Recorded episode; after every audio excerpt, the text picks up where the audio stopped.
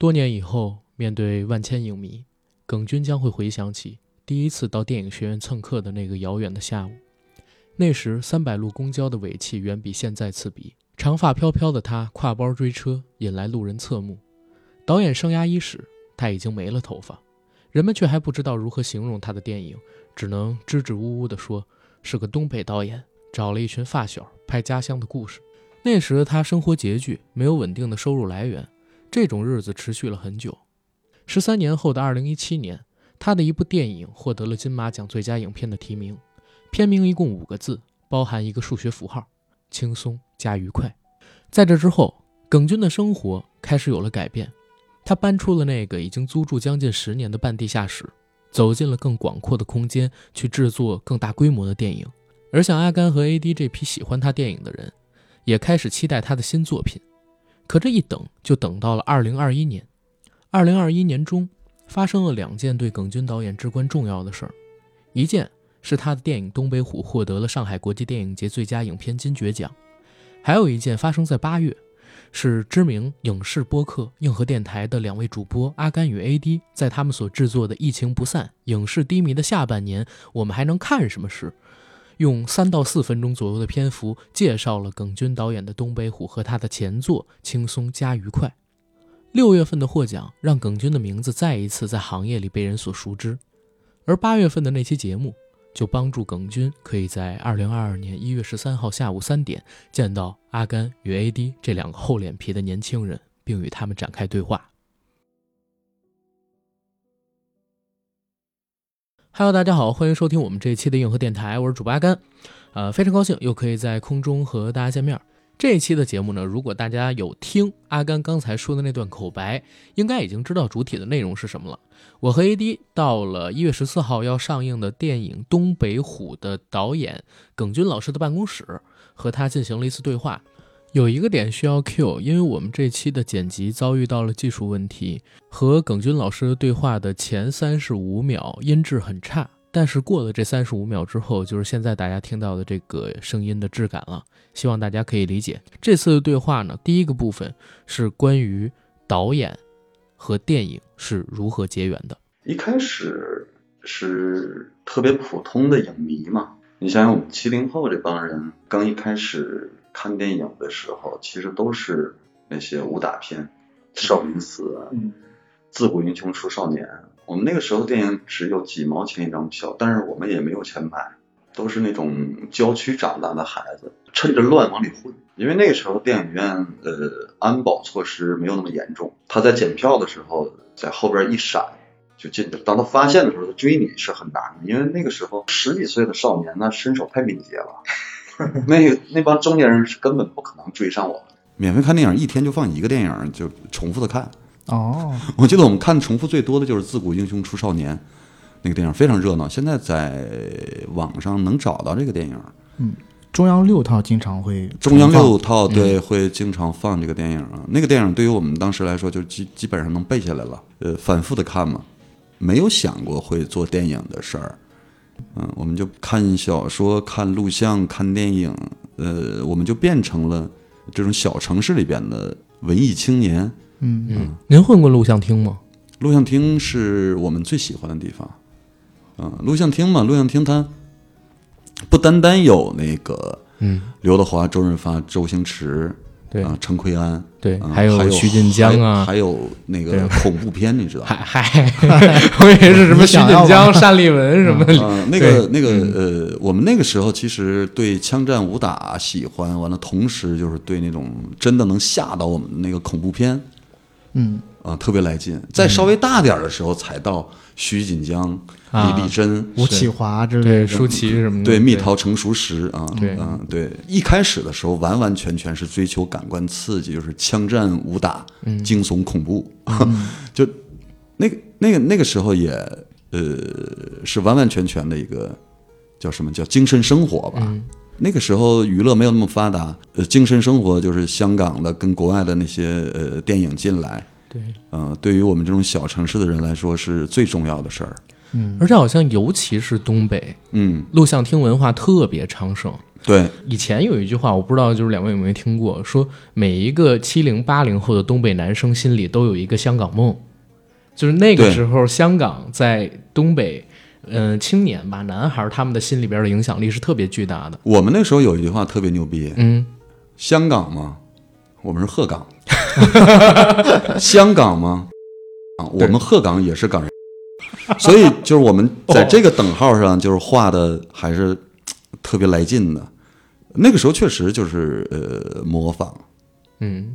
录像厅里边，录像里边那些人人物就是戴的蛤蟆镜是最容最最容易最廉价模仿到的，是，因为有很多江苏浙江那帮人去卖墨镜，嗯，五块钱就可以来一个，形状是一样的啊，但是确实是就戴上有点有点迷糊，可 能是塑料片儿什么之类的。塑料片儿对，对，所以那个时候就开始喜欢电影，喜欢电影，喜欢电影，然后是一个文艺青年。对，因为我是之前做过一点点功课，我知道导演其实家里边没有人做这个电影的工作。我们这次在东北虎里边，其实可以看到张宇工作的地方，它是一个矿场嘛，煤矿场。嗯您从小也是在那样的地方生长的，只是父母没有在煤矿里边工作，而是当时应该是卖鸡蛋。感觉您的生活的经历跟轨迹，包括家庭，很难让您就是真的从事到电影行业里边来。我觉得这肯定是有一个契机或者有一个源头的。我们我们家就是爸妈就是养鸡卖鸡蛋嘛，嗯就是呃非常辛苦啊。他们他们只有呃小学文化，所以我们家不是一个文化家庭。我周围的邻居没有学习好的，嗯因为小的时候不是，比如说你学习好，完了我们家人就会说，你看人家老李家那小子学习特别好，你你这一天天的，嗯，呃，没有这个参照物，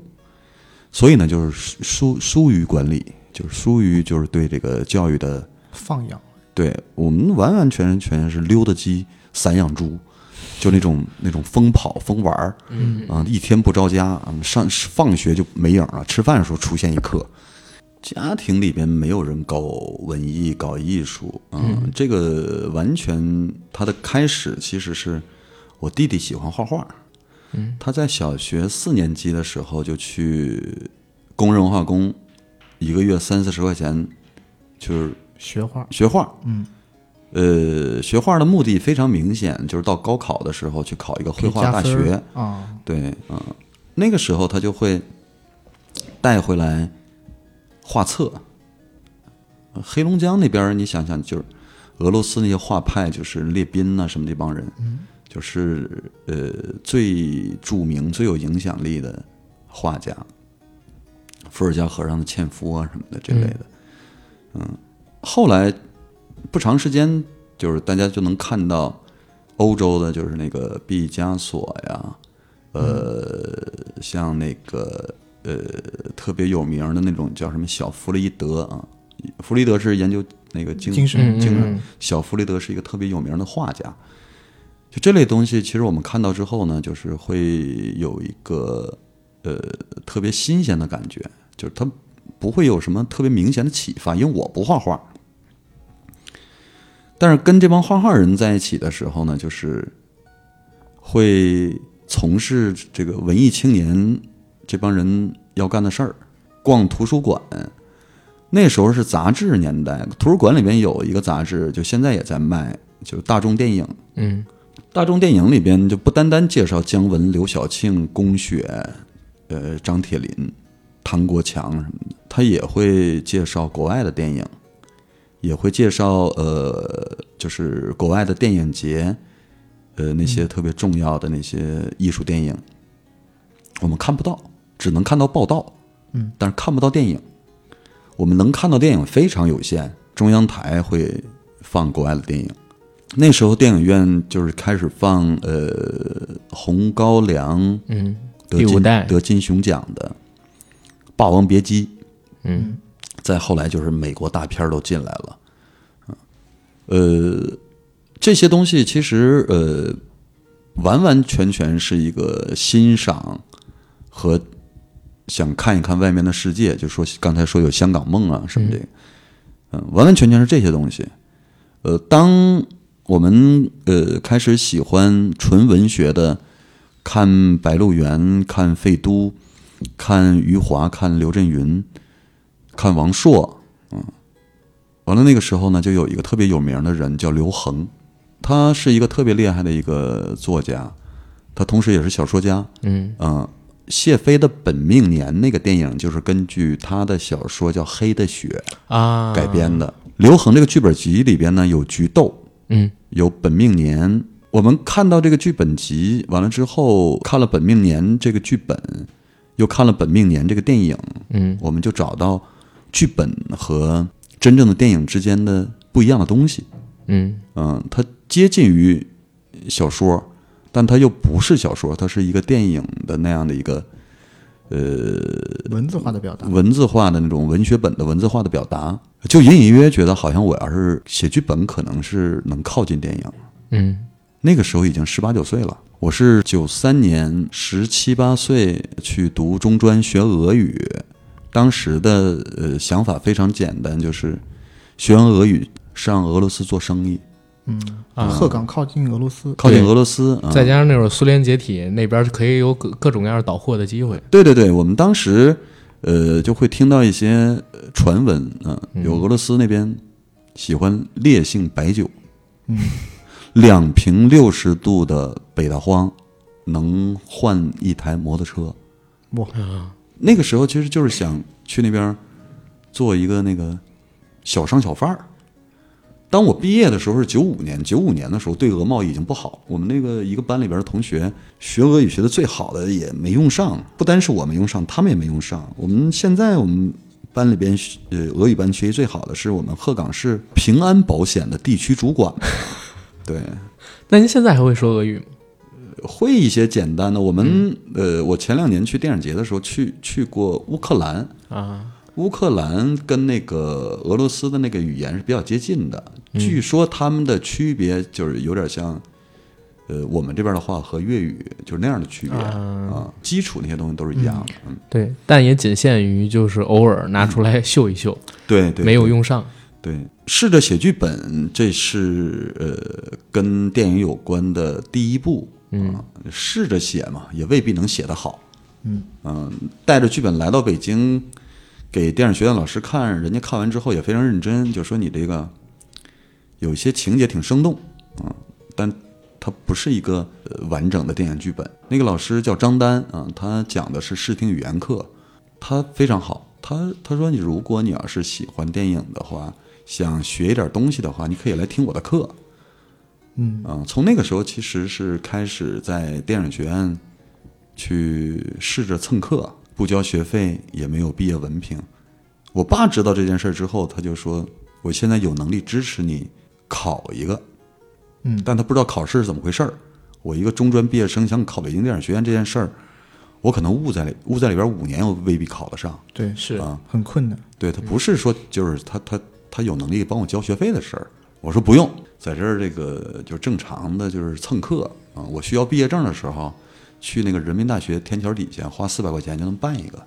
北京电影学院的本科办一个哎假的，本科毕业证，那个时候候也不联网，嗯，对，嗯对他说那个是违法的，他以为我真要办一个，我说我可能也不太需要那个毕业证，他说听课是为了什么？我说想多知道一点儿。嗯电影史我也不了解，视听语言我也不了解，剧作我也不了解。在那两三年的时间里边，对这些东西都有了一些了解嗯啊、那一段蹭课的时间，对我来说特别重要。我前两天《东北虎》这个电影定档的时候，嗯，跟我一起蹭课的一个好朋友就给我发了一个微信，啊，特别温暖。他说：“你这个背着一个挦包追三百路公交车的青年，马上你的电影就要上了什么？”他他他的前面那句话是背着一个挎包追三百路公交车的青年。嗯啊，我们两个一起从电影学院晚上下课完了之后去北太平庄去做三百路。区间还得是，嗯，对，呃，看到一个车啊要来了，完我们就疯跑，要赶上这趟。嗯啊，他住潘家园儿，嗯，我要坐到双井换三百四十八路到垡头， 那个时候，啊，那会儿租住在垡头，对，嗯，这种居无定所一直在北漂的经历，大概到什么时候开始有一些局面上的好转？我九六年来的哈，嗯呃我九六年来了之后，我就呃没住在北京，嗯我就住在首都，嗯，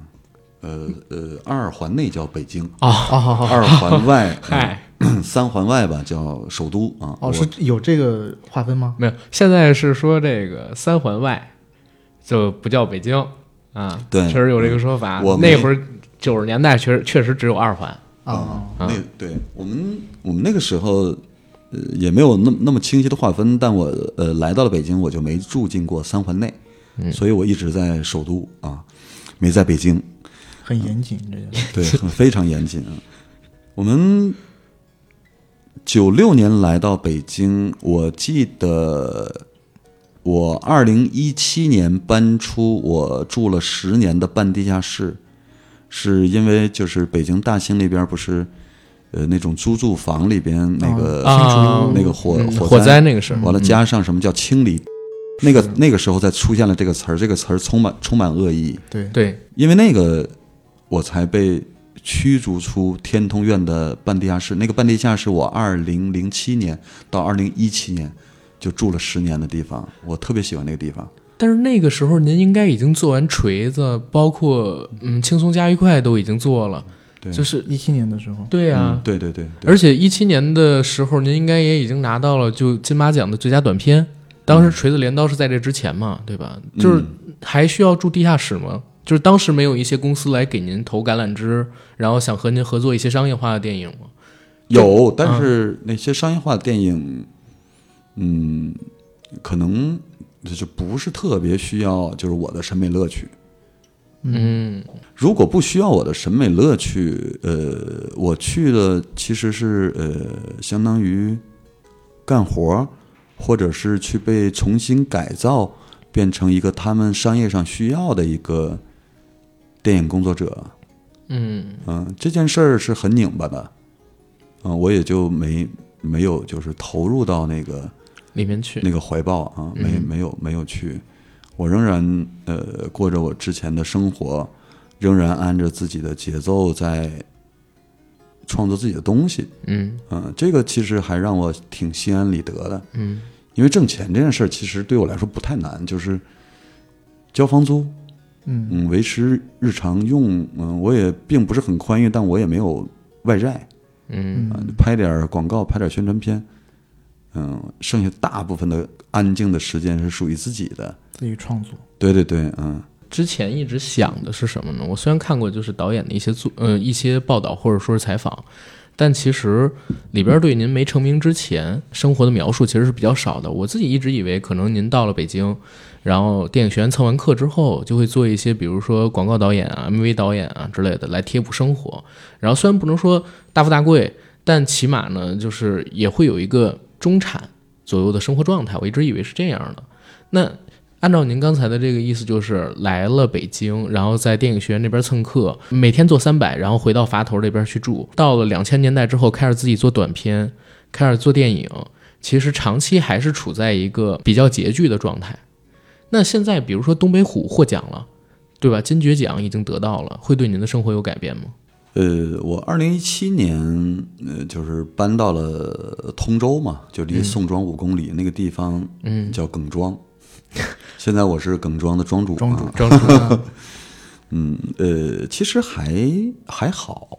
嗯、1一七年，你看我二零二一年得的金爵奖，嗯对我生活上可能最直接的变化，可能就是酒局多了，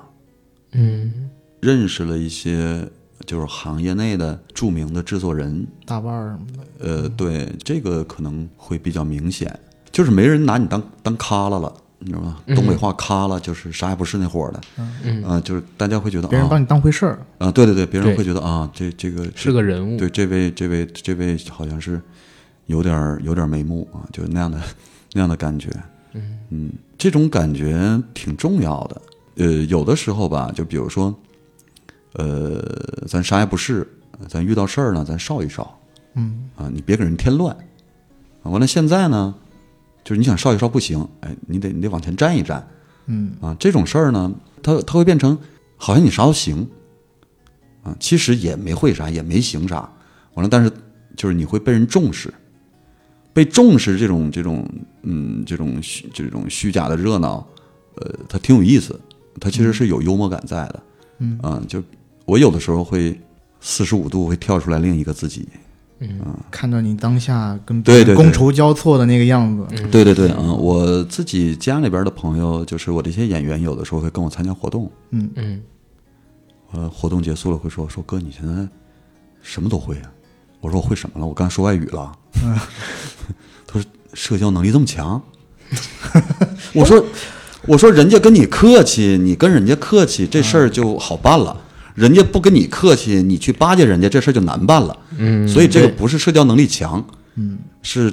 人主能动力强人家主动跟你客气。就咱能力到这块儿了，，对需要大家来这么来跟我客气对，客气客气，到哪儿去，保安也不太拦你了嗯啊，因为你明白是跟着专家组在一起走嘛， 你明白吧？ 嗯，明白明白，对，以前你要去哪儿，有人拦你，嗯，完了后来我看了一些报道，我觉得那个黄渤说的特好，嗯，啥也不是的时候遇到的都是坏人，嗯嗯，完了是成了就遇到全是好人，以前那些坏人也变成了好人啊，我觉得这跟契诃夫那小说一样，我觉得是不是有一点儿是对您，包括您作品的某种程度的肯定，就是尊重。之前咱们作品虽然得过奖，得过一些大大小小的奖，但是总归可能导演在和别人，比如说资方或者说一些，嗯、咱行业内的人聊天的时候，人家可能或多或少觉得还是有一定的落差，或者导演自己会觉得有一定落差。但是在经历了这个金爵奖啊、东北虎拿奖以后，嗯呃，我觉得起码在现在这个咱们国家这个电影环境里头，任何人或者说只要你是个电影公司，你懂电影的，嗯也要把就是我们耿军导演和他所拍的电影要当一回认真的事儿看待对，啊，就到并不至于说每一个人都想从导演身上类似占便宜啊这种，可能我觉嗯得稍微有点严重，是但起码是说确认真的实对待，觉得导演是一个认认真真的或者说是货真价实的一个艺术工作者。到目前为止，确实没有碰到吃豆腐的情况 啊，没有被占便宜啊。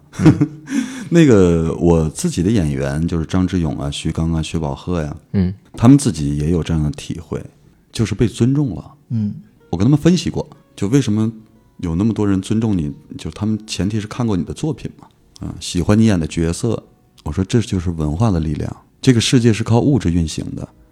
但是精神和文化是在物质之上的，有精神、有文化、有思想，才能把物质运行明白。嗯嗯，所以我们干的是受人尊重的，就是能产生力量的，就文化的力量。我跟他们描述过，后来他们没事儿的时候，我们会经常调侃，嗯嗯，说：“哎，哥，看见没，文化的力量。”嗯。我说嗯：“我说这就是文化的力量。”他们这两天来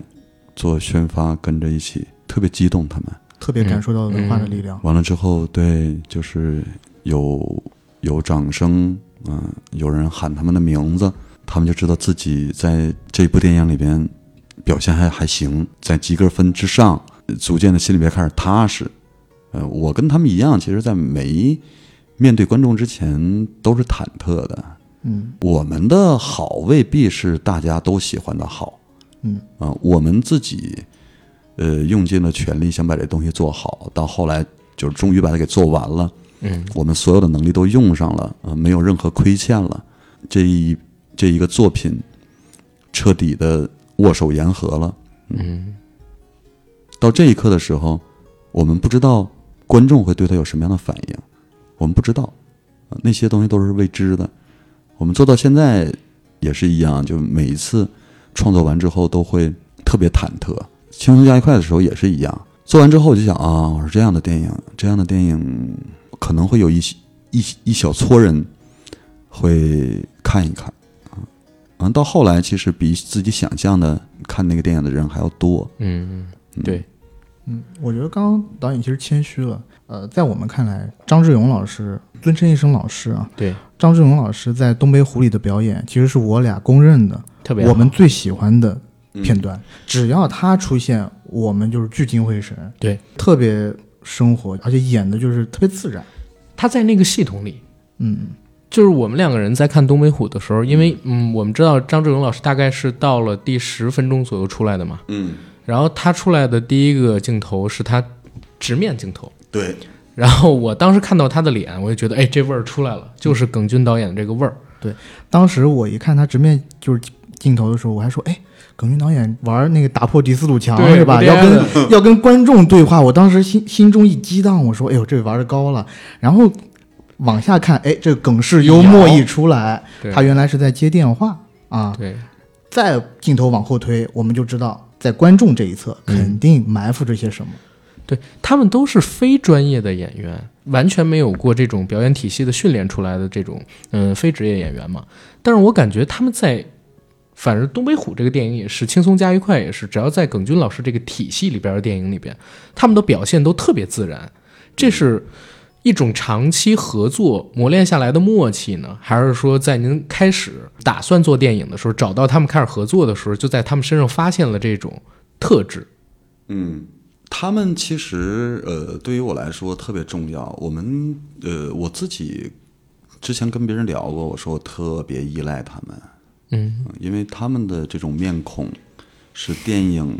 里边非常缺少的面孔。嗯，嗯，对，因为审美趋同嘛，审美趋同其实呃呃，长得好看这件事儿呃本身就令人心情愉悦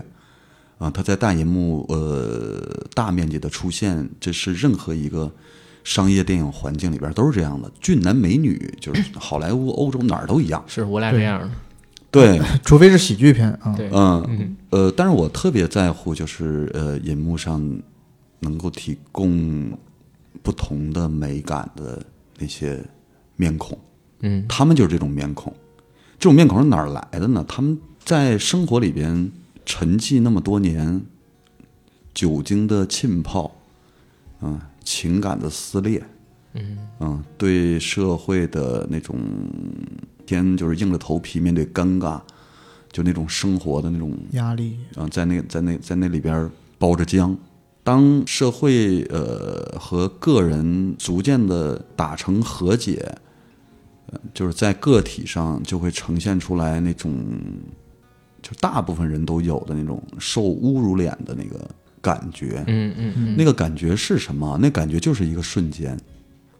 这个呃，受侮辱脸呢，跟营养不良或者是缺钙，呃，这些东西都是在一个人的脸上能体现出来。就是我们从一个暗处走到那个太阳底下，那个太阳一刺眼，就是那个眼睛和那个眉宇之间那一刻的反应。嗯，我观察了好多年这件事儿，我就觉得像我们这种人，就那个反应一过来的时候，就体现出来那种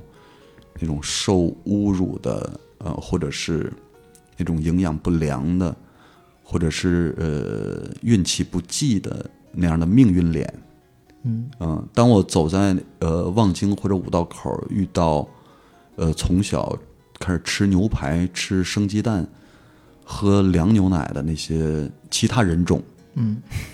从暗处走出来，他们脸上的瞬间那个表情和我们是不一样的。嗯，是这种还是小生活经人物历，啊的对然后然后小人物，导演说了一句话特别好，就是包着浆的，对在我的脑海里就是好像张志勇老师一样，或者呃薛宝鹤老师也好，嗯他们好像是北京人手中那种盘珠啊，还是盘串儿，嗯，就是和一那开始是很生涩的，你要慢慢的盘盘个十几年、几十年，才会能达到他们这种感觉。对。就刚才导演提到一个词叫“被侮辱脸”，然后我开始听到这个词的时候，我会有点儿纳闷儿，然后我就在脑子里边去找徐刚老师，然后宝贺老师还有志勇老师他们几个人的一个共性。我自己想他们名字的时候，眼睛里边出现的第一个画面是什么？嗯我能想到的呢，可能就是像《东北虎》里边张志勇出来的第一个镜头，他要把五官挤在一起，特别颓丧，然后很窘迫。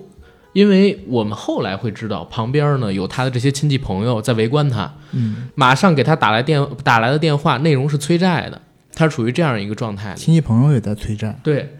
然后像徐刚老师，我能想到他的第一个状态呢，就是他当时扮和尚，然后穿着那身僧袍，然后也是一脸愁苦相的，但是还要面带笑容去跟别人销售自己手里边被一百零八个高僧开光过的佛珠。导演刚才的那个描述怎么讲呢？特别的生动。您想说的是不是就是我们，或者说您关注到的张志勇跟徐刚他们这个特定类型的人群，因为他们从来没有生活在一个特别顺利的环境里边儿，所以他们相比起您刚才说到那些喝凉牛奶然后吃生鸡蛋的这批人，缺乏一种先天的自信。当他们突然被注视到要给一个下意识的反应的时候，他们是非常底层的，然后非常小人物的，非常窘迫的。这种东西在您的电影里边，我是看到了很多捕捉的瞬间。这个东西对我特别重要。它是什么呢？它是真脸，它是呃真的情绪，真的情感，带着岁月包浆呈现出来的，就是呃艺术里边有一个段位叫真善美那个段位，嗯，呃真在第一位，所以。这些面孔是一张真脸，这件事儿真本身就已经呈现了一种审美上的一个先决条件。你长得太这么好看，但你不真，你拍挂历好啊，你演电影可能没没什么戏。嗯嗯，但是这帮真脸出现，对于我来说，在电影里边呈现了一种我特别在意的那种美感，力量，对那种力量感。这个东西没有那个年头儿，没有那个生活环境，嗯、没有他自身的那些东西，这是出不来的。所以，我特别喜欢他们的面孔，嗯他们的面孔就是我的面孔，我跟他们是一样的。嗯我在《青年》那个电影里边，袁立国老师演的国庆那个人，在小卖店买着方便面出来，一开门我就想拍到这一刻，太难拍了。他演了好多次，就是阳光一刺眼，完了之后眉头一皱，嗯，就那么一刻，嗯，我到现在我还没有把这一刻给拍好。青年是两千零零六年拍的，嗯嗯，但我刚刚听导演讲，就是阳光刺的那一瞬间，嗯给我我我我在猜啊，就是那种感觉是不是想捕捉到是下意识的想往后缩，但是实质上却没有缩出，就是动作上是没有太表现出来。呃，还不是，嗯，就是我觉得是什么呢？我觉得就是呃，那种人迎着什么东西去了，嗯但那个东西呢，是否有危险，我们不知道。那阳光能有什么危险呢？嗯，嗯，但是那不好意思，我们的条件反射，第一没有反底应，气，对，比如说就是有一个东有有一个影儿冲你过来了，你肯定会躲一下，但那只是一个影儿，你以为是一个东西呢，它是条件反射，所以这种条件反射这个东西，它来的就是那种呃叫什么叫生理上的，嗯，这一刻其实完完全全是生理上的，生理上的这个东西带来的反应调动表情肌，表情肌，我们说呃看一个人高不高贵，我们不用看别的，嗯嗯，你就看他吃饭就行。是，你看吃饭就能看出大约这个人是什么阶级、什么出身。嗯呃，这一刻条件反射也是一样，就你啪一调动起来，脸上是什么什么样的纹路走向啊？完了之后就是有有的地方被撑被被被被撑开，嗯有的地方会就是挤出皱纹。黑泽明电影里边聊过这件事儿，黑泽明电影里边管那个群落叫贱人。这个称呼其实特别有趣。可能您提到的在黑泽明电影里边名为贱人的那些人，嗯，就和二零一七年离开或者说被清出北京的人概念上很相似。对，您电影里边经常会有这样的人，但是呢，也会有一些在我看来魔幻现实的场景跟人物出现。比如说，您每一部电影里边都会有一个口齿不清，然后长相呢很奇怪的演员。这个演员在《东北虎》里边也出现了，他扮演的角色叫小二，给我留下印象特别深。尤其有一段戏，我不知道您创作的时候是出于一个什么样的动因，把它加到电影里边。玛丽当时去抓奸嘛，到处找那个头发到底归属于哪一个女人，嗯哪一个黄头发的女人。然后当时她在走过一个巷道的时候，正好碰见小二在卖梯子，嗯然后我也不知道那卖梯子是为什么要卖梯子， 嗯就是为什么要加进这么一个段落。然后它有什么寓意吗？呃我当时看到那一段的时候，我自己感觉是有一些形而上的，就是说，因为他站在梯子上头，嗯他好像是一个俯视的角度去看人间，然后呢，给你一个梯子，梯子又代表代表很多含含义嘛，嗯对吧？我们熟知的书籍是人类进步的阶梯啊，但 whatever，书梯子但又代表一个工具，嗯好像这个工具呢，就是它有很多种表述，就是梯子是从一个地方连接到另外一个地方。是不是又在那儿说啊？其实你找的不应该是这个出轨者到底是谁，而是你和你老公之间的这心理的连结断了。我卖给你一个梯子，把这个连结找回来。哎，我是不是想的太深了，你太矫情。了嗯你？想的是我想的是另外一个，就是因为小二这个角色，他在上一部《青春加一块》里边，他也是传教嘛，对吧？他传基督教的。然后我之前看过导演，就是有聊过，锤子镰刀也是基督教，是我当时看了导演之前有聊过，他对这个基督教，然后包括佛教，就在他这几十年的经历当中的一些认知。然后我就一直在想，是不是在这个片子里边，他就是一个上帝视角，因为他有信仰，然后他也去无偿的帮助了张志勇扮演的那个角色嘛，还给他撂下了几百块钱，还有一袋炸带鱼，是吧？然后他用那个梯子呢，其实就是在体现自己，因为自己有信仰，他比所有人都高一级，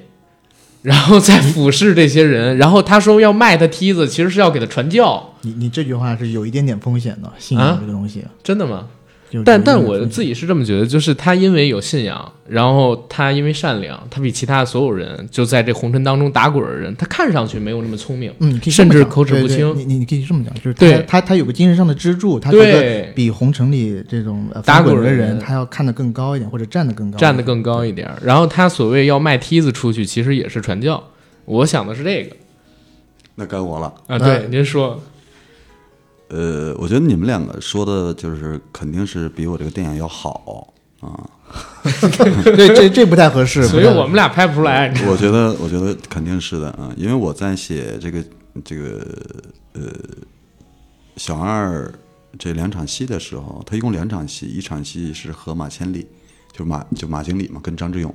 嗯，另一场戏就是跟马丽，就是卖梯子这块儿，嗯我其实当时写这个的时候，其实是非常单纯的。小二呢，他以前是马千里他们那个建筑工地干过活的人，嗯楼盖歪了，呃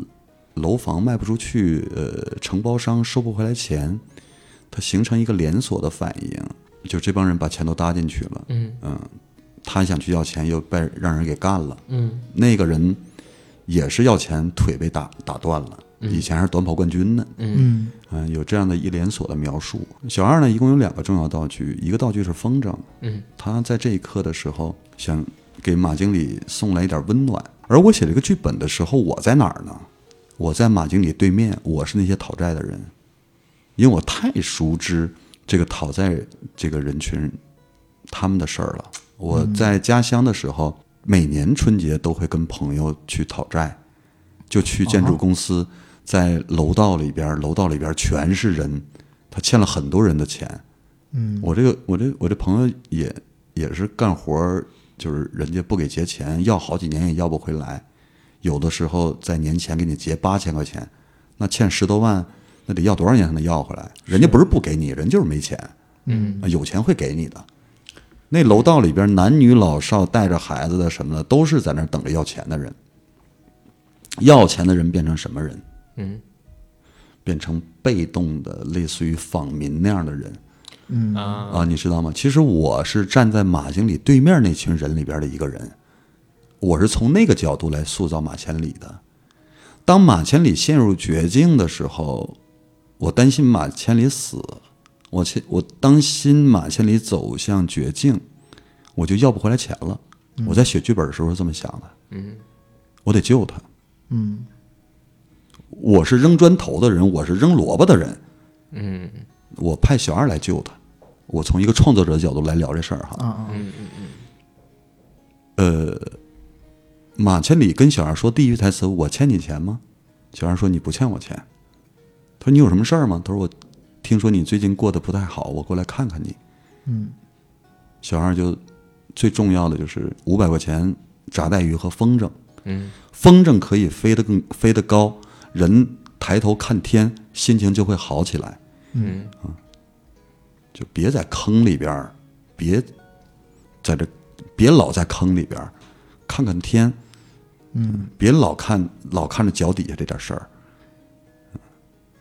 嗯，他的第二个道，第二个重要的道具是梯子，梯子跟风筝一样，都是往高处走的东西。啊，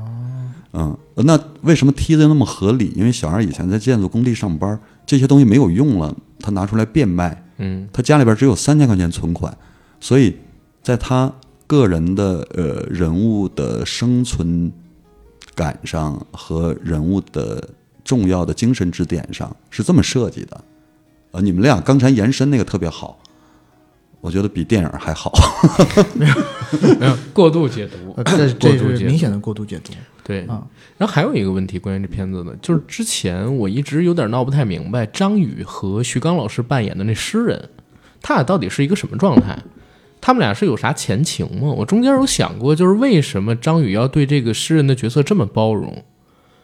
之前几乎是无偿的去帮助他，啊他们呃，就是好兄弟吧？我他觉们得嗯就是小的时候一起长大的，在在那个剧情那个对白里有啊、嗯我了解他。嗯，完就了，只同是因时为这个，同时他们两个又是同事，嗯你知道，呃，一个人得了精神病之后，他就相当于断掉了所有的社交的可能性。嗯嗯，嗯，一个得了精神病的人去你们家串门，你会让他进去吗？你家里边有老婆有孩子的，是你会登门去拜访一个得了精神病的人吗？他是他是他不是说哎我孤独，他是绝对孤独。嗯但是呢，他呈现的所有的状态，我们在电影里看到的，他有问题吗？我觉得他没什么问题。对，他甚至还比我觉得那些我正常人还要清我觉得他醒比正常人还要正常。嗯，我 所以反而正常人，我觉得问题特别严重，所以他是活在这个正常秩序旁边的人。他跟呃主人公徐东的那个关系，不单单是小时候一起长大，长大了之后又是学校的同事，嗯来往最密切、诗人最信任的人。这里边也有重要台词，说你帮我了这么多次了，我一次都没帮过你，没有人需要我，啊，我有我自己的用那处用处啊。徐东转头说：“你们文人是弱势群体，你嗯他妈连诗集都卖不出去，亲 戚在这儿，对，就是现今令人感动。嗯，我有精神病算不上优势。我靠，这太他妈感人了！你知道，一个人拿自己的弱点去跟这个冰冷的世界要磕一把的时候，嗯这这个，我觉得这个这些东西，其实无论是诗人罗尔克还是小二，在这里边都是天使的角色，他们就是来搭救这帮困在这儿的、这帮没有办法的人。嗯嗯，是我我终于觉得我的问题是啥了，不是是是真的，啊因为我刚才听导演你的回答，我就在想，就是我还真的是就比如说。嗯，这个片子里边，徐刚老师扮演的那诗人，他被查出了有精神病之后，就躲开的那些人，嗯。”我是这么一个人，所以我才会有这个疑惑。说实话，然后导演回答完了之后呢，我自己反思了一下我自己，啊，我觉得有点不对。那我跟你不一样，你就是那精神病。我可能 是大家都是为了打救我，导演说的这个确实有道理，因为我下意识的感觉到，哎，是不是张宇跟他之前一定会发生点什么东西，他亏欠，嗯，或者说这个精神病有可能是因为张宇才得 的，我都你必会须这么去你想必。须要给他一个强的理由，你才能对说服你自己，相信张宇会这么帮他。对，但其实没有，就是就是两个人从小一起长大，对，就关系发好小，之间的关系、友情。对，所以我，我看这个的时候，我也在想，就是导演您是不是写这个剧本的时候，把这个主人公是有自己的心理投射的，就是您对就是那个主人公，呃，这个诗人也是您的朋友。我其实，在写剧本的时候，我把我自己投射到每一个人身上。我既是徐东，又是罗尔克；我既是马千里，又是小二；嗯我既是马千里，又是对面那些讨债的人。我把我对这个世界、这个环境的认知，我对这些人群的认知，都把自己投射进去。嗯，嗯，包括那个哲学哲学系的表弟，被哲假学系的都被你骗了，被假象给骗了。对他被假象骗了，我也被对假象骗我也了。被假象对骗了，。嗯这个其实是我一直想问导演的问题，就是，呃，您是怎么写出这么多金句的？就是这个句子简短，而且非常的凝练，但是呢，我在感觉看这个，我一我其实有一段时间一直在想哈、就是嗯导演的电影为什么和我看到的很多电影不太一样？有很多的文艺电影呢，它里面呃或者不能说文艺电影，就是这种触及社会现实的电影，给的这种语句是非常直白的。对，是只给的。但导演的很多语句呢，它是有文学性的，像是甚至说当下的人物说出那句话，其实你要细想的话是有一些违和的，因为他在说一些类似于书面语的语言。嗯，但这些语言呢，你一细想呢，就又有它的幽默感在。就譬如说我印象很深的，张志勇，就是张宇来找张志勇的时候，电影后半段，张志勇一个人在那儿偷摸的，应该是在做炸弹。对他讲的那句话是说，他没有说他在做做炸弹，从头到尾没有说炸弹这个字，但他讲的是化学没那么简单，配方出了点问题，我要弄他们。我要把他们都送上天。对，对，然后我就一下子你就可以 get 到，哦，他是在做这个炸弹，嗯，不难理解，但是你又会觉得这个语言特别的幽默。对，就我我我会在想，如果我去写这个剧本的话，我如果来创作这剧本的话，我我是打死我可能都想象不到，我们用这样的可能会语用句画面来展示，对，或者说或者说他即使用口头语来讲的话，但也是很口头的话，就是哎，嗯对我在最近我在做个炸弹，或者炸弹出了点问题，就我仅止于搁此。搁我的话，我可能就直接会拍一个他被这个火药呲着眼睛的这么一画面，就是没办法做到像导演这样的表嗯对达，。而且像呃，我觉得有一些话也是有深意的。我、嗯我自己看那个呃《锤子镰刀都休息》的时候，中间应该也是，sorry，我有点忘了是张志勇老师还是谁讲的一句话，叫“以前到哪儿都是瘦子，现在满大街都是胖子，我恨他们。”就是这个意象，其实你有很多种解读的方式。每满以前满大街都是瘦子，可能就是说以前满大街都是跟我们一样的人对，但现在胖子，胖子有几种解，我自己感觉啊，有几种解读，一个是富人，嗯，一个是干了一些坏事富起来的人，嗯，或者就是一些坏人，对吧？是，然后，但是呢，又讽刺的是自己就讲这个话的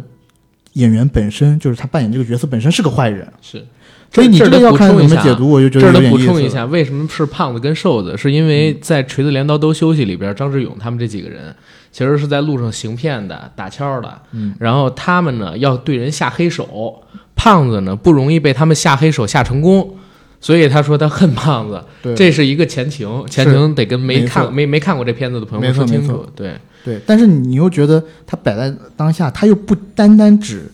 这个胖瘦问题，对就，好像有很有深隐意。身的，对，所以我还是想问导演，就是您在创作的时候，因为我觉得这个京剧密度有点高了啊，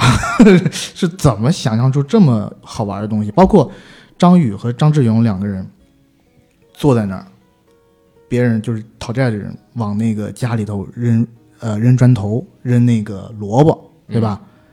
然后张志勇跟他也讲的就是很凝练的话，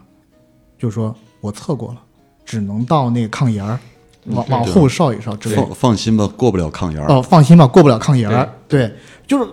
语句讲话特别的凝练。对，但你就是我，其实你他知道我们俩坐在一起看电影儿，我好几次我是笑出来的。就我，因为我是觉得，就这种幽默感的东西，我在大荧幕上好长时间没有见到过了。对，就是我，我而且他还有一个特别好玩的点，就是我觉得导演因为是自己写剧本，嗯，然后也是自己拍，那就会涉及到一个什么情况？他的文本跟画面其实结合特别好嗯的。我们刚才说化学太难了，配方出了问题。这一句话上一个镜头是张志勇推开门，他在那眼睛上蒙了一块黑布，啊 对，蒙 了布，蒙了一我还块说布怎么瞎了还是怎么回事儿？然后他这个镜头结束之后是说这句话，嗯，然后那个满大街都是胖子，是因为他们刚刚下黑手没下成功，被别人给反杀了。对，然后他接着说出这么一段话，然后刚才我我们又提到的那个叫什么，呃，哪个哪个吹那个《轻松加愉快》里边儿，然后当时呢是开场那个镜头，张志勇骗了一个传武术那么呃发武术传单的那么一小伙儿，嗯，然后那小伙儿追过来，张志勇跟他说了一段特别高深莫测，而且特别符合社会正能量的话。哦，对 对对，告诉他你是年轻人，你要注意好，千万别走上歪路，冲动是魔鬼。跟我道个歉，还还还是让他跪下，我忘记了，给我道个歉，然后道道个歉，然后镜头往下一摇，哎，有一把手枪在手里， 然后把这枪收起来。哎，真的，我我我倒是觉得导演有没有想过做一个商业喜剧呢？我我还真是蛮期待您就是做一个可能幽默元素更多的片子的，我们先让导演先讲一下他创作的这对个对对对原对创作是怎么创一个一个创作问题来方法论，对吧？让我们也学习偷偷学习师。对，我自己其实呃，对语言、对文学就是特别感兴趣。呃，我们在日常生活里边，在最平常的这种社交啊、交谈里边，嗯，呃，基本上全是废话，嗯，基本上全是废话。在家庭生活里边，大部分都是没话找话是啊。真正有用的话，可能就是呃，查水表来了，这个月一百三，这是这是有用信 息。嗯，完了，剩下的就是那种指令性的吃饭，嗯， 就是命令你啊，开饭了。嗯，剩下的大面积的没话找话和废话，我对这些东西，呃，呃就看的呃，我特别重视这件事儿。所以，一个电影它是九十分钟，还有一百二十分钟。呃，我不想让我的主人公在电影里边说了一些废话，嗯这些没用的话。那我们还看电影干嘛呢？我们在家里边聊天就得了。看肥皂剧就得了。对对对，所以我要呃，对对白的质量，对白就是这个人物要说什么这件事儿是非常非常重视的。嗯嗯，我我跟我的演员说过，因为演员嘛，一开始他是他是不自知的。嗯，他说：“哥，这块儿能不能给我加点词儿？” 他他们开始不理解 的，开始不理解，嗯，我说加什么词儿？我说你说你你你要是能呃给加好，我说也是可以的，嗯啊，嗯，那不好意思了，我剧本写一年多，你上去看两遍，你想给我加词儿，你是加不进来的，有这份底气，哎呀，对人就没就很少能有人说想在耿军电影里边儿就是想台词儿再加两句这 件对事，因儿，为这是一个特别大的点，您电影里边的，对，嗯就惜字如金，我觉得加不进去啊！我的台词大部分都已经到了一个字儿也不用改，一个尾音儿你都给我说准啊！这个尾音这个字是什么？呃，比如说两个字儿，好的，嗯，这两个字儿挺难的。呃，在呃，玛丽说你把黄头发那女的给我找来，她抓起菜就要吃的时候，这个张宇抓住她的手，玛丽就看着他在较量。嗯完了，张宇说：“好的，嗯这个好的是什么？”我们当时在聊，他说：“这个是不是可以不说？因为接下来是要演的。”嗯，我说：“这个得说。”好的就是我服了。啊，啊，一个所以言语上的服软儿，对对对对，那个，哎，他特别厉害，他就能把好的说成我服了。嗯这这这个这个东西，其实呃，对于唯独剧本啊什么的，那个时候，呃，没有现场演情绪互相给到对手戏演足的时候，那么就是唯独的时候，嗯，就没到这个时刻。当到这时刻的时候，就这句话才彰显出来。呃，所以就是我的演员他们到后来说，哎哥，这句话好像有点多余，咱们能不能去掉两个字儿？我还用喊他的名字吗？我都那么熟了。比如说他叫张志勇，我说哎，我就一个字儿，嗯，一个字儿，张志勇三个字儿，我省掉了两个字儿，是不是这样更高级？他们会想这这件事儿，因为他们知道一个角色说一句废话都是对这个角色的伤害，他们明白这件事儿了。嗯啊，他们会自觉。呃，可能跟那个呃阅读有关，比如说呃，我看到呃福楼拜的那种尖酸刻薄的语言写《包法利夫人》，我就欣喜若狂，我觉得哇，他太厉害了，我特别喜欢这种语言，这种语言里边不单单是这一句话的意思，嗯啊、他是这个这个人物心里边就是心理斗争特别强烈，或者是这个情感的浓厚度浓就是浓厚度不单单是这个情感表层，我对这些东西特别在意啊、比如说咱们国内也有这样的作家，像刘震云的小说里边的语言写的太漂亮了，呃，张一威、苏芳啊，他们都走这范儿。就是这种尖酸刻薄范儿。刻薄这个词儿是中性词还是褒义词？呃呃，还是刻薄贬这个义词词刻薄是贬义义词吧？词，刻薄是个中性词，刻薄是什么意思？我那天跟苏芳聊天，我说刻薄就是非常真诚的，就是不用客气的说出真实，这叫刻薄。啊，那你你是秃子，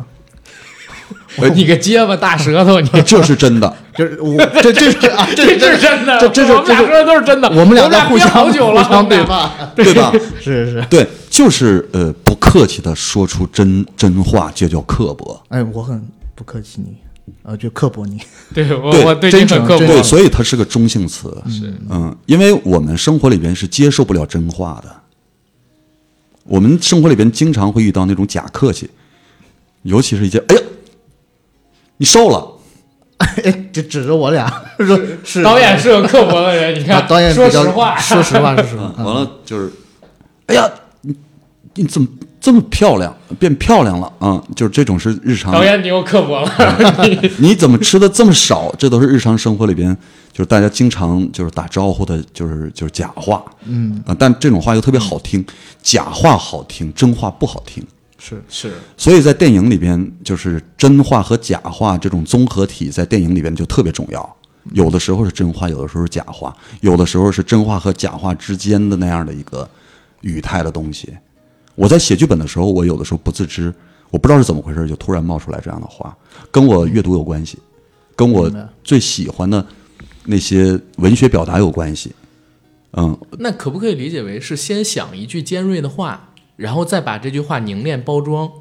还是直接就是还是直接就能出来？有呃，大部分是直接出来的，嗯呃，一少部分是后来修改的，嗯、后来修改的时候就是，比如说我写出来了，我很满意，过了一段时间，我会觉得，哎，这两句话可能还能更好一点儿，嗯，我就会把之前写的特别满意的留住，我想要修改的，我再给它改掉。那那这其实是创作天赋，明明明白了，就是说，就咱俩就别再学了，就学对，不出来，学不出来哎这个东西，懂了呃，懂了学因是为它不能方法论。呃因为创作这东西其实呃学学不来，呃，其实它是一个特别，就是你写和他写肯定是你的和他的是有巨大区别的，就每个人都有每个人的特点，嗯，这个就这一类的东西啊，就是。我在呃看电影的时候，呃，作为一个欣赏者的时候，看别人作品的时候，呃，这种愉悦感是非常强的。就我看到了，我天哪，我这对白写的太棒了，他怎么能写成这样？啊就我我看别人电影，就是偶尔也会遇到这样的情况。嗯，呃，对白特别少，但是每一句特别棒，嗯，呃，特别来劲。嗯，我我我我自己本来就是欣赏的时候，我就喜欢这种。明白，嗯，因为我我看，因为导演自己讲话的这个语速、语对调，其实是跟我感觉跟电影里面的那个语速、语调，其实有一点点很像相近的。对，这其实也有共性。你看那谁，徐浩峰，徐导，他平时说话也是很慢，但是他跟导演是俩状态，他们俩电影就也是俩状态。然后导演这个语速虽然不快，但是你看刚才突然就来一句：“香港是港人之港，我们鹤岗也是港人之港。”嗯，就是这个东西就是特有的一种幽默，虽然语速不快，但说出来我他需要大家停顿一下，然后突然会觉得很好笑。是没 get 到的人不是懂，需要去想的，他对不会只给你。它是一种滞后性的幽默，绕一绕一下弯儿才知道的，所以这个是高级的幽默来的。我我们在拍电影的时候，呃，会遇到这样的情况，就比如说我写了一句对白，这句对白呢，我不想给它改掉，但是呢，它又不像是日常生活里说的话，嗯嗯、这件事儿是演员需要克服的，嗯，呃，你要把它给说成，像是他在日常生活中会说的话。你要把它说成你自己的话，嗯啊、就这件事儿是有难度的，就比如说刚才举例子说，信仰还有没有号召力？嗯，我还有没有号召力？这是什么话？演员跟我聊过，嗯，刚哥跟我聊过，他说哥，这这是一句传销的话。安利纽崔莱，我说我说你第一句，张我庭我 对我说你一上来你就理解了这句话，这就是一句传销的话。我说你就按着传销的感觉，语重心长的跟你的对手戏张志勇来说这句话，就万分准确。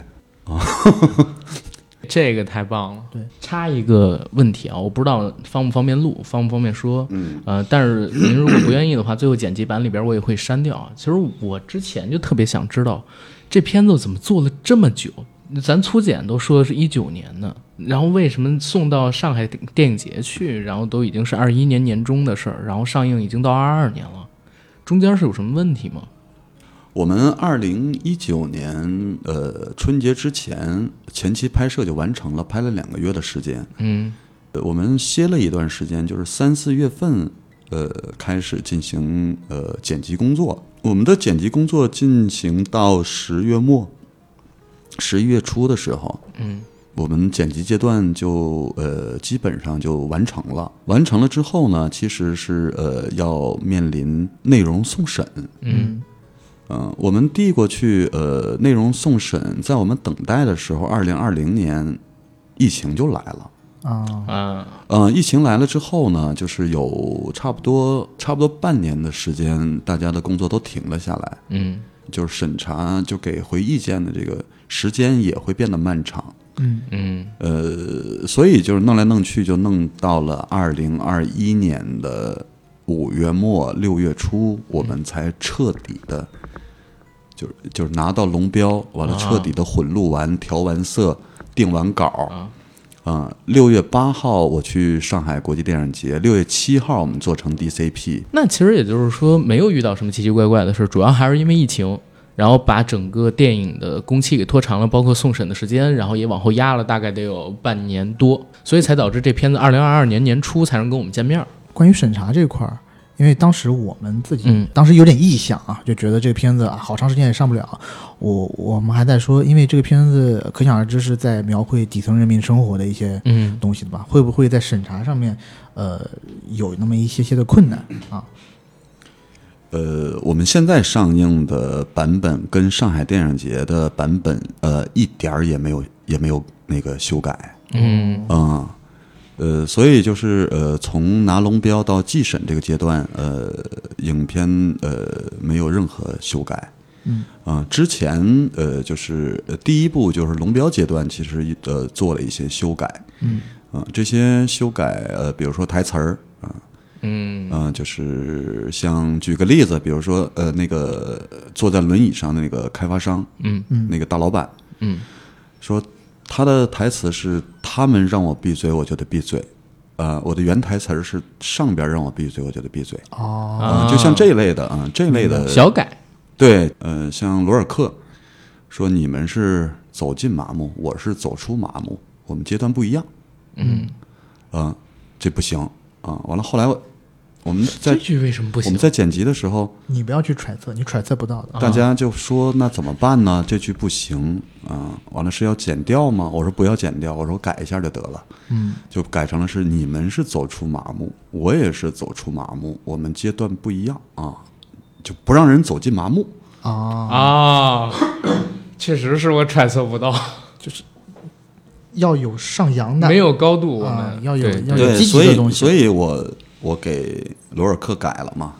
嗯就改成了你们是走出麻木，我也是走出麻木，我们阶段不一样。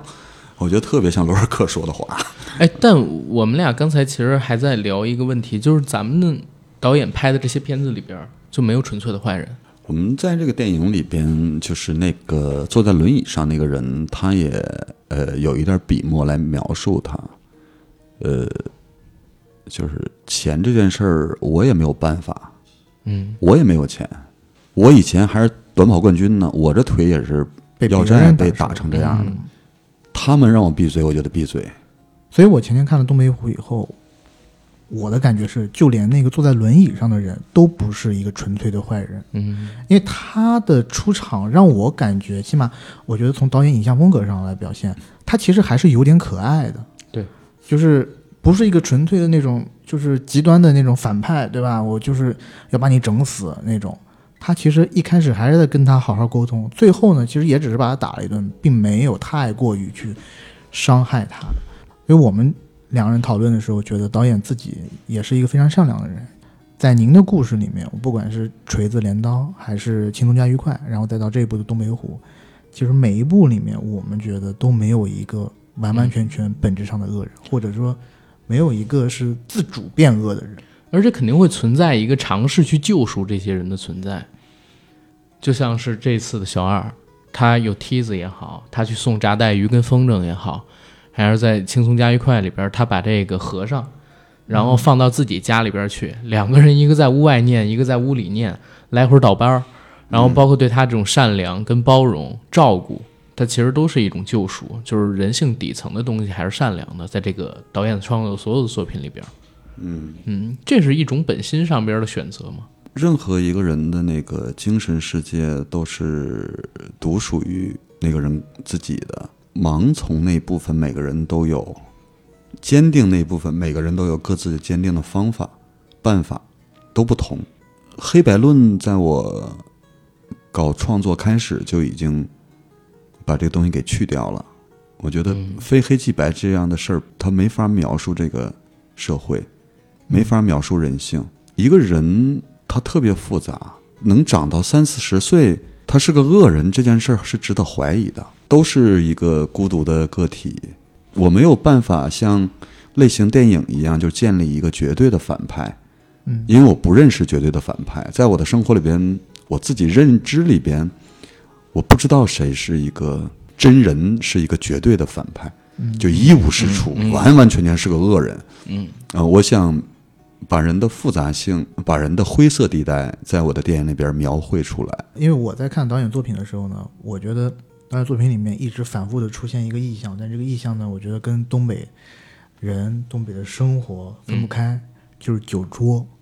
酒桌这个意象呢，尤其特别有意思。每一部片子里面几乎都有一个或多或少有一个类似的桥段，就是在前一幕里头，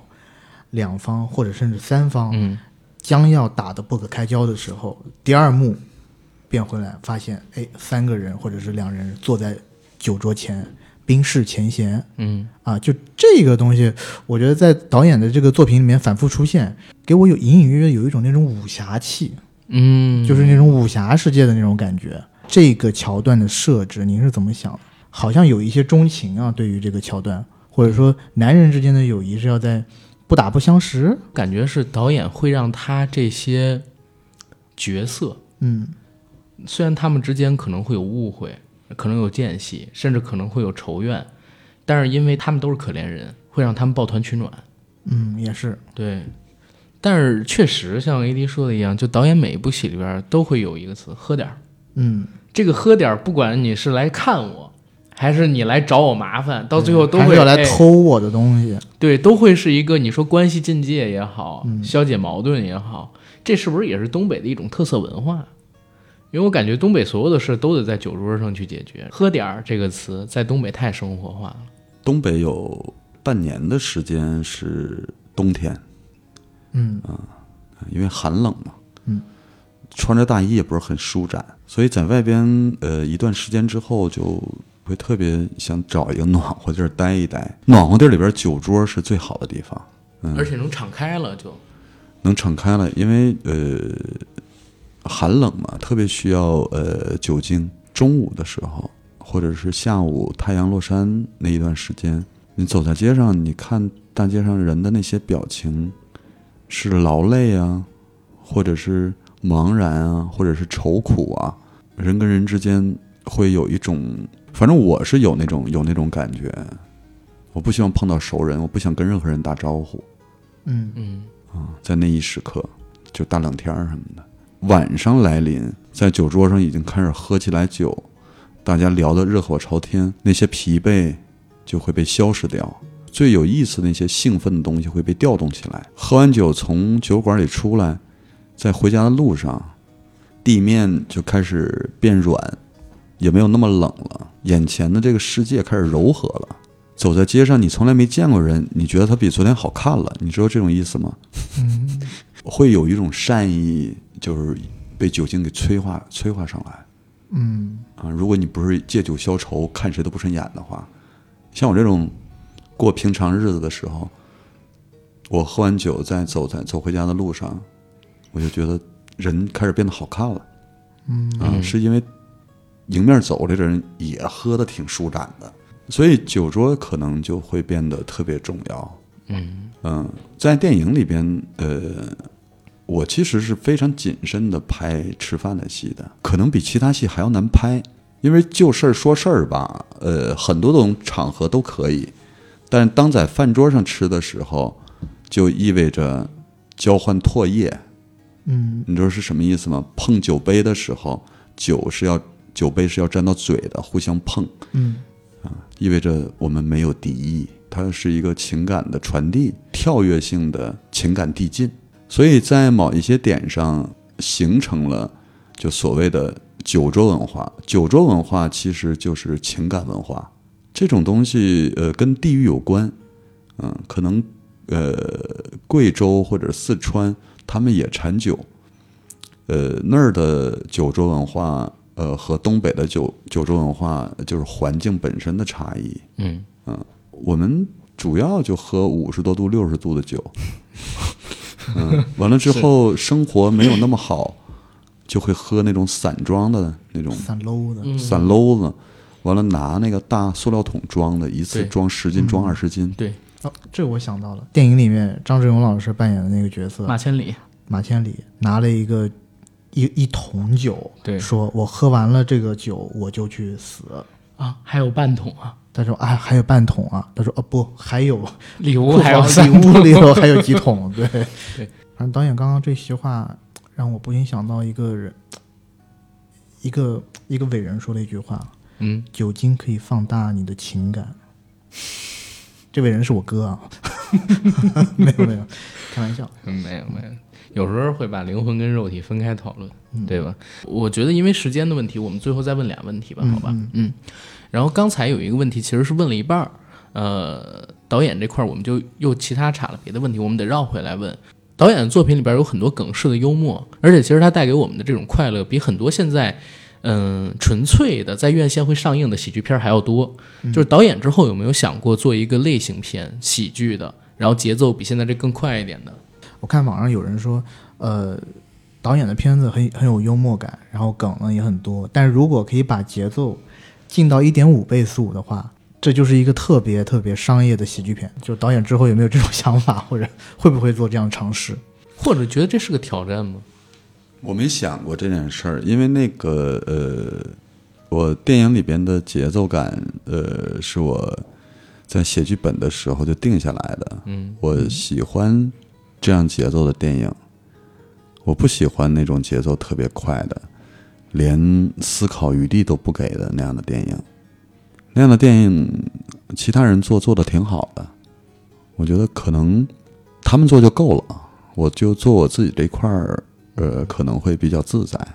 那正好导演这个回答也可以让我们引申到最后一个问题，因为我知道导演一直做独立电影之前，然后也做了很多年。从您刚才说九十年代的时候就到了北京，那个时候其实也是怀揣电影梦嘛，然后跑到电影学院里边去蹭课，然后到两千年代初开始做自己的第一个长片《烧烤》，然后到现在，您也说了有十年，可能说住半地下室这样的一个时光，到一七年的时候生活才开始有改变，那可能都是轻松加愉快之后了。那现在您还是想做自己嗯内心渴望的、认同的那种美学风格的电影，我就特别想知道，现在因为听我们节目的也有很多是影视行业的从业者，因为我们是一个影视类的号嘛，然后也有很多的青年的创作者，他们还在尝试着去拍出第一部作品。如果作为一个过来人，对他们想说些什么？我是在成长的过程中，就想听到一些忠告，也有很多前辈给过我一些忠告，嗯，但是那些忠告都来自于他自己个体的经验，经过呃自己多年的那种摸爬滚打，总结出来的一点东西，嗯，在我身上发挥不了作用，因为我没有办法像他一样生活，没有办法像他一样有他的经历，我只能过成我自己这个样儿，所以我尽量不说，呃，所谓忠告那样的话。我觉得自己的路还得自己走啊、对唯一的一个可能是一点儿小小的建议，就是呃，多阅读纯文学类的小说。嗯啊，我觉得这个可能对于我来说特别重要。如果纯文学类的，就是纸质版的书，呃，大面积的畅销，它成为生活必需品，那我们就这个文化的局面就会好起来。嗯，呃，我觉得一个阅阅读这件事儿对一个民族特别重要。嗯，我们在地铁里边偶尔会碰到像我一样拿着本书在看的人，我特别好奇他看的是什么。我遇到过看在细雨中呼喊的，有遇到过看呃丰乳肥臀的，也遇到过看《百年孤独》的，嗯，还有人在看那种哲学类的书啊什么的。看到他们的时候，我就会啊，有同类啊，不太容易碰到。可能阅读这件事儿是可以跟朋友们推荐的，嗯，嗯，忠告没有，保持阅读。然后对于这些创作者本身创作上的建议呢？嗯、就是想没有用，你得拍。有想法一定要把它付诸于行动吧。嗯，就是你有想法了，你首先要把它写成一个剧本，或者写成一个短篇剧本。嗯、写完之后，呃，你要把它给拍出来。嗯、其实就是呃，由想法由无到有的一个过程。嗯这个过程特别重要，光想是没有用的。你有一个世界上一流的想法，但是这东西没拍，相当于没有。你有一个世界上第十五流的想法，你拍了，啊啊哎，那还真是够十五流。我觉得这个很重要啊，很重要。嗯，困难或者不困难，这可能是每一个人都会遇到的，但是先去做，对吧？而不是说因为你想象到他可能会遇到什么样的麻烦，然后你就永远把它停留在想象阶段了，这个东西是最不行的，对吧？对，就是行动吧，就是得干。嗯我们东北有一句特别特别不值钱的流行语，叫“干就完了”，经常会被别人拍一下，“干就完了”。嗯，但是这个这句话我没没有办法，就是这么草率的就送给就这帮朋友。我们这种人说出来的话，很多时候都是站在自己的角度来说出这样的话，它不是一个。呃，像做菜那样的一个，你按照这个方法做啊、宫保鸡丁就能出来。嗯啊，它不是这样的啊。我在机场的时候，就会经常碰到卖那个鸡汤的书，还有那个呃成功学的那种那种演讲啊，我对对那套东西就是深恶痛绝。嗯我觉得那是精神垃圾。嗯，我们尽量不，我我自己尽量不去干这样的事儿。套用一下，就是许多年以后，呃，耿军导演面对万千影迷，依旧能想起来最早的时候到北京，啊、摸爬滚打的那段时光。然后他告诉所有的年轻人，怀揣着电影梦的年轻人，要坚持，干就完了， 对吧？ 行，那我们基本上到这儿也可以收尾，对吧？行，我做个广告，我们的节目《硬核电台》已经在全网各大播客平台同步播出，欢迎各位收听、订阅、点赞、打赏、转发，我们也欢迎关注我们的官方媒体账号“硬核班长”。想加群的加 J A C K I E L Y G T 的个人微信，让他拉您进群。如果您是北京、上海、广州、深圳这样城市的，加好友时请备注一下你所在的城市，我们会把你拉进单独的城市群。然后我们这期的节目就可以到这儿了，感谢耿军老师陪我们聊了这么久，对吧？然后也希望大家可以喜欢这期节目。对，嗯最重要的我觉得是让大家去电影院支持一下东北虎，嗯因为这是你在中国影院里面很少能见到的一类题材，对是一部值得你走进电影院看的电影。一月十四号全国就公映了，大家如果有兴趣，听完我们这期节目，赶快去看。对，一月十四号，《东北虎》就在全国的电影院里边上映了。嗯，呃，希望朋友们能走对影厅，嗯，去看这部电影。这是一部既凛冽又动人的电影。呃，我把我自己的审美乐趣在这个电影里边都充分体现了。我希望能找到，呃，跟他有叫什么有默契的观众吧。嗯，行，那谢谢大家，我是阿甘。嗯，我是 AD。